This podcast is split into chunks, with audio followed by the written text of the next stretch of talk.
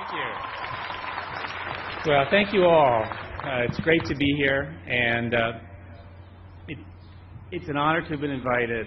It's, it's an honor to look out on the, the next generation of BU Terriers. Now, let me give you a quote. I am a true adorer of life, and if I can't reach as high as the face of it, I plant my kiss somewhere lower down. Those who understand will, will require no further explanation. Well, graduates, now let me explain. You used to have a professor here, uh, a decent writer by the name of Saul Bellow, and this comes from his novel Henderson and the Rain King. And I stand before you today as someone who considers himself an adorer of life. I know what it's like to plant a kiss on a, lo- on a life lived fully, and I can tell you from experience that once you understand that Professor Bellow is right and no further explanation is necessary, live it to the full. It's one quote from countless beautiful lines that he wrote over his career, but I feel it best sums up an approach that, that contains the power to transform an ordinary life into one filled with grace and love and dignity. It also best, in my view, sums up what is a fantastic university like BU tries to inculcate in every one of you who sets foot on this beautiful campus. I mean, just look at this. And scientists, engineers, writers, business pioneers, governors, Olympic gold medalists, Oscar winners, cabinet secretaries, they all walked across the stage and left their mark on their culture, on society, and on the world. And my God, even Martin Luther King is Dr. King because of the PhD that he got here. Pretty amazing. And now, you follow. You, right? Sitting there now, baking in the sun, thinking about the Celtics game tomorrow, probably nursing a hangover. There's one down here I've been watching saying to yourself, she, she knows who she is, wow, that's a lot of pressure. What can I do? Where can I plant my kiss? Well, that's your question to answer. I can't do it for you. But what I know is I know one thing for certain.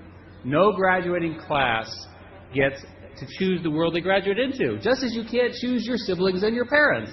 Welcome to them, too, of course. Now, every class has its own unique challenges. Every class, and there's a history that up to that point is being written for it. This is no different. What is different, though, is the chance that each generation has to make history and to make it larger, or in my business, to program it better. And on that score, your generation's opportunities are greater than any generation's in modern history. You can write the code for all of us. Your connection to each other in ways those came before you could never have dreamed of. Dreamed of. Uh, you, you're using these connections to strengthen the invisible ties that hold humanity together and, and, to deepen our understanding of the world around us. You're, you are emblems of that sense of possibility that will define this new age. In the past, it's always been older generations standing up on high, trying to teach the next generation the ways of the world. You know, you know how it goes. Trying to make sure they follow in their footsteps. Well, graduates, I think it's different today. You are teaching us. Interesting. This generation, your generation, is the first fully connected generation the world has ever known. What's the first thing that you guys do when you wake up? Right? Check your phone, your laptop, read an email, comb through your social networks. I'm awake. Here I am. Right? If you're awake, you're online. You're connected. Some of you are probably texting right now or tweeting the speech, changing your status smiling. You know, here we are, smile, you're on camera. There's this joke, by the way, about the college kid who, you know, getting mugged who says, Hold on, hold on, I need to update my status, telling my friends that now I'm getting mugged, and then I'll give you my phone. Now, obviously, well, it actually did happen, but uh, this is a stark depiction of how just essential technology has become to your generation's identity and your ability to connect with the world.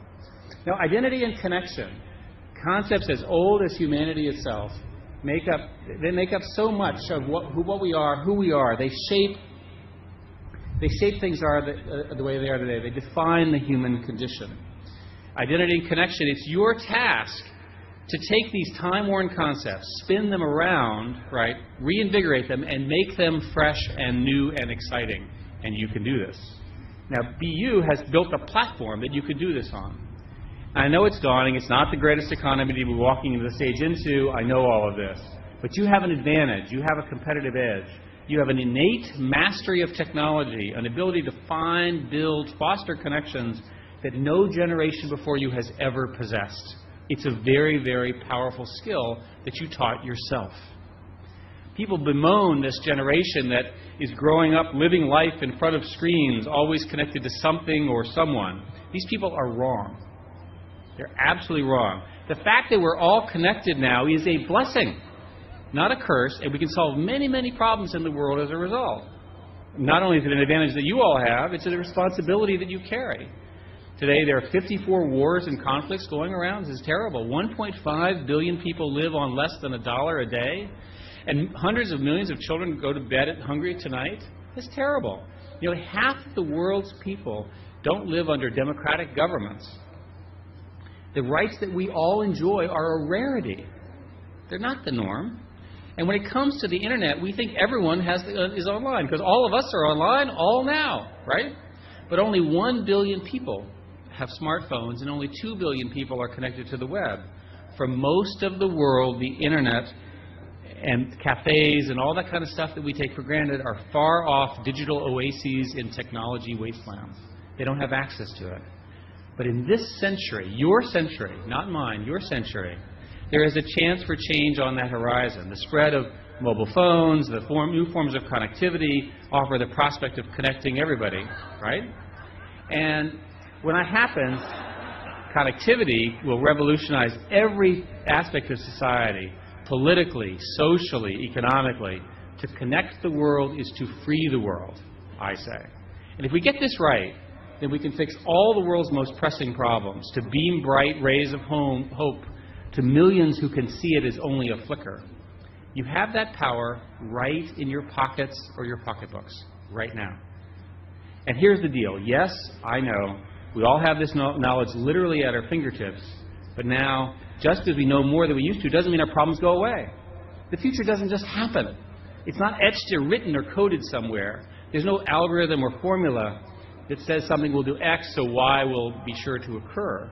Technology doesn't work on its own, it's a tool. You are the ones who will harness that power. And that requires innovation and entrepreneurship. Innovation is disruptive. One thing I'll tell you you know you're innovating when people are worried about you. Graduates, please make people worry, not your parents, but everybody else. Entrepreneurship is the lifeblood of a new economy. It's a more prosperous society, the engine that keeps communities growing. Two thirds of the new jobs created are in small businesses and you should all try to create a small business or be part of one. And of course, I would recommend that you use all the products that Google has to offer to set it up. End of that. Now, you all have a chance to make an original contribution. Don't just be a shepherd following somebody else's vision or ideas, new models, new forms, new thinking. That's what we need from you. You don't need to become an aid worker or a teacher, although those obviously good. You don't need to be an engineer. Uh, I obviously like that, right? We love this. Everyone, all of you, can make your mark by creating new standards of brilliance and innovation. And those standards can spread. They can scale. They, want, they can scale in ways that are once unimaginable.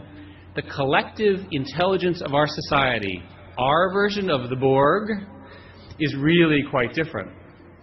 Think of this as a new society with shared norms and values, that crosses continents and unites all of us.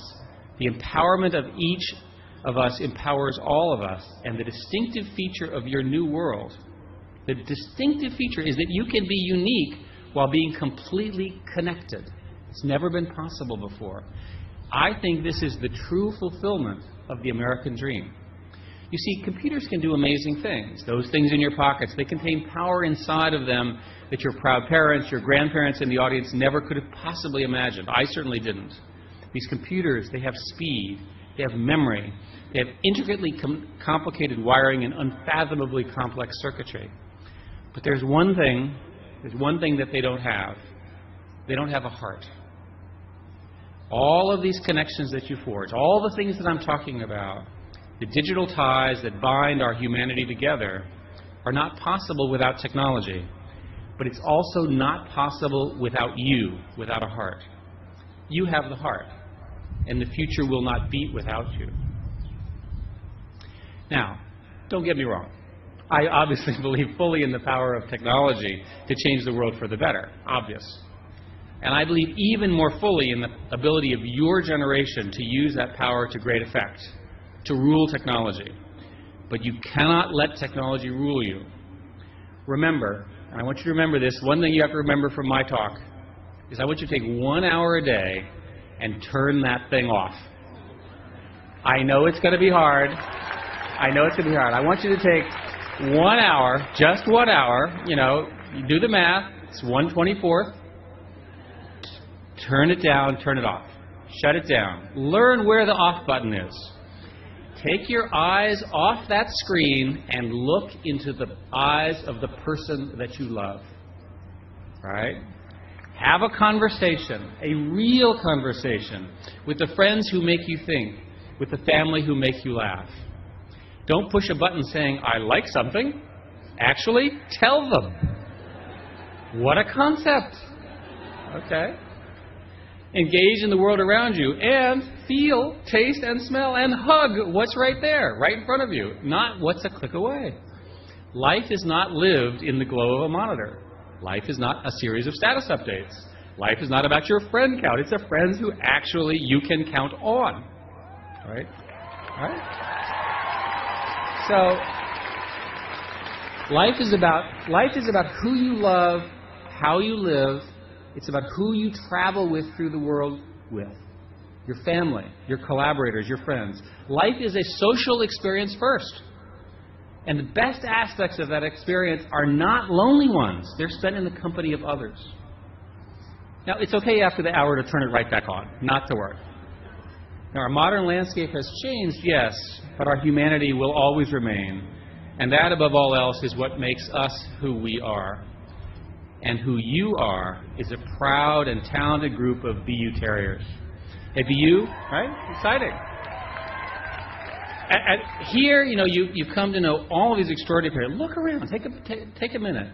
A few years ago, you started off on the road here with these people, knowing them as boys and girls, running around campus, dazed and overwhelmed. Now you're extraordinary men and women in total control of your destinies, ready to make your mark not on history, but on the future.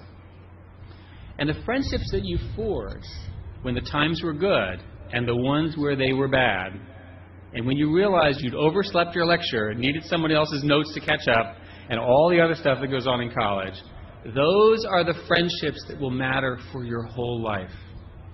The people you've met here will be some of the strongest friends and closest allies you'll ever meet in your lives. It's been that way, certainly, for me. When you leave here, don't leave them behind. Don't leave you behind, don't leave them behind. Stay close and stay strong. Take them with you wherever you go, and together, connected, go and change the world with all the things we've talked about. At, at times, it may have seemed like the road ahead was an impossible slog, but today I have the distinct honor of telling you, you have made it. You only have another half hour to go. It's incredible. Now, hang on. Now that you're here, I ask of you, I want you to do another thing. I ask each of you, I want you to find a way to say yes to things. Say yes to inv- invitations to a new country. Say yes to meet new friends. Say yes to learning a new language and picking up a new sport. Yes is how you get your first job and your next job. Yes is how you find your spouse and even your children. And even if it's a bit edgy, a bit out of your comfort zone, saying yes means that you'll do something new, meet someone new, and make a difference in your life and likely other people's as well. Yes lets you stand out in a crowd, to be an optimist, to stay positive, to be the one that everyone comes to for help, for advice, or just for fun. Yes is what keeps us all young. Yes is a tiny word that can do very big things. And say it often. Second thing I want you to do do not be afraid to fail but also do not be afraid to succeed. There's an old Italian phrase that I like. It's used to describe these sort of daring circus performers. They do it, it's called salto mortale. It means they do a somersault on a tightrope without a net. Graduates, you need to do this. Be brave. Work without a net. I promise you'll land on your feet. For those who say that you're thinking too big, be smart enough not to listen. For those who say that the odds are too small, be dumb enough to give it a shot. And for those who ask, how could I do that? Look at the look them straight in the eyes and say, I will figure it out. But above all, be an adorer of life. I don't think any further explanation is necessary. I, to be very clear, am very happy to have you join us as adults. And the quicker we have you lead, the better. Time to throw out, throw out all of us aging baby boomers and replace it by those best equipped to lead us into a new age. You. Okay? March us to a better day. The power and the possibility, the intellectual energy and the human electricity seated in this stadium, which I see in front of me, the stadium, is, and, and this is happening in other stadiums around this weekend and next weekend, this generation will break a new day. Your vast knowledge will seed a new era. Your new ideas will shape a new reality. Your agile minds will shape a new dawn. You will give our future a heartbeat. And that beat will beat stronger because of you, because of the things you learned and the things that you care about and the values and the things that you're going to do. From my perspective, looking at this class, I say that you have the potential to reach higher than any class before you, that any generation that ever came before you. You can reach as high as the face of life itself. I want to thank you all for listening to me, and my sincere congratulations to every single one of you, your families. It's a great day. Thank you so much.